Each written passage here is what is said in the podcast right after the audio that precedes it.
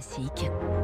3 minutes pour la planète. 6h54, bonjour Baptiste Gabory. Bonjour Dimitri, bonjour à tous. L'Assemblée nationale doit adopter aujourd'hui le projet de loi climat. Il est issu, vous le savez, des travaux de la Convention citoyenne sur le climat. Parmi les mesures phares du texte, Baptiste, il y a notamment l'objectif de diviser par deux l'artificialisation des sols. Oui, et ce dans moins de 10 ans, donc d'ici 2030, puis d'arriver à zéro artificialisation nette en 2050.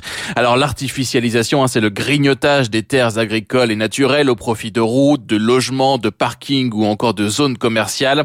Euh, Près de 30 000 hectares de terres sont bétonnés chaque année en France. Alors pour freiner cette artificialisation, le texte fait appel aux élus locaux avec notamment une remise à jour des documents d'urbanisme des communes ou des intercommunalités.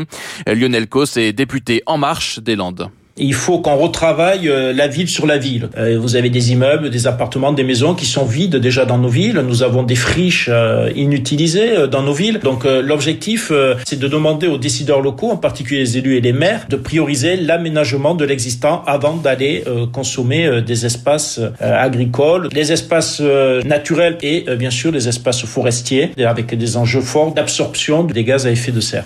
Autre mesure phare qui a beaucoup fait réagir, c'est l'interdiction euh, dans la loi désormais de nouvelles grandes surfaces commerciales. Les méga-centres comme, rappelez-vous, le projet d'Europa City ne seront plus possibles. Le texte prévoit toutefois des dérogations possibles, elles, pour le coup, pour les centres de moins de 10 000 mètres carrés.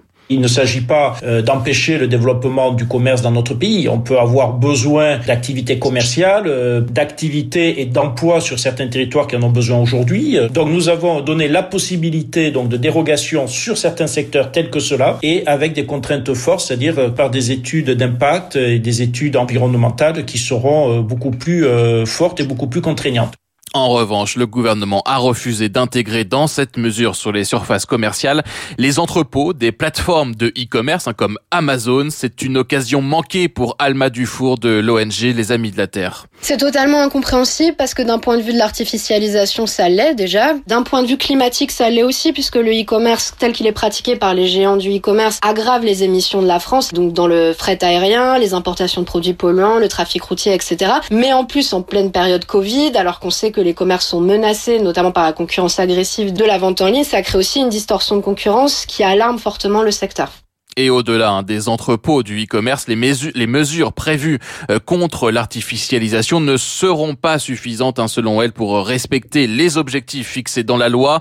Les ONG, malgré les quelques avancées, parlent sur ce point précis de l'artificialisation, comme d'ailleurs sur les autres volets de cette loi d'un gâchis. Là où le gouvernement défend un texte d'écologie pratique, vote donc en fin d'après-midi aujourd'hui. Merci Baptiste Gabory. 6h50.